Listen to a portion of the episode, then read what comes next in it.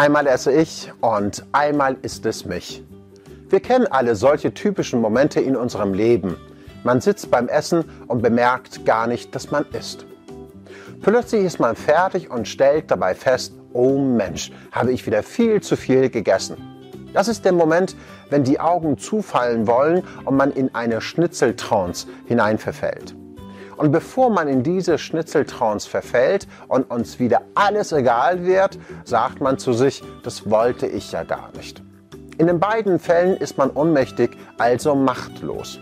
Das nenne ich einen Automatismus, ein konditioniertes und unbewusstes Essverhalten.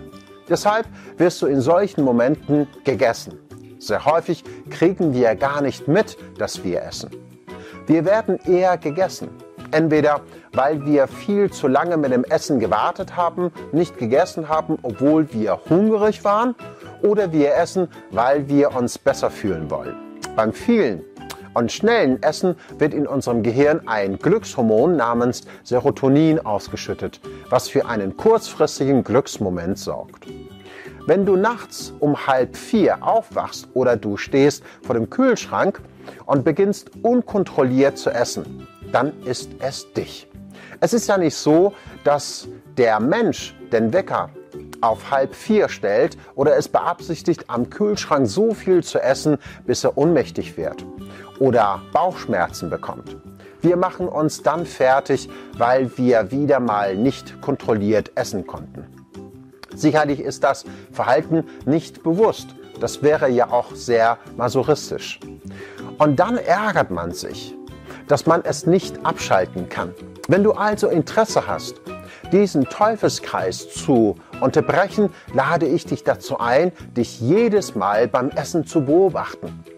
Und wenn du dabei feststellst, dass du gegessen wirst, halte inne und beobachte dich dabei, wie du gegessen wirst. Ich bin davon überzeugt, dass der erste Schritt zur Veränderung die Selbstbewusstheit ist. Wenn du jetzt aber den ersten Schritt der Selbstbewusstheit machst, indem du dir zuschaust, wie es dich ist, dann bekommst du 50 Prozent deiner Eigenmacht zurück. Und du kannst wieder sagen, aha, jetzt kommt wieder dieses typische Verhalten. Schau dir dabei zu und dann kannst du auch aufhören zu essen, sobald du dich dafür entschieden hast, mit dem Essen aufzuhören. In dem Augenblick, wenn man sich von außen anschaut, wie es einen wieder ist, ist man auf der Metaebene.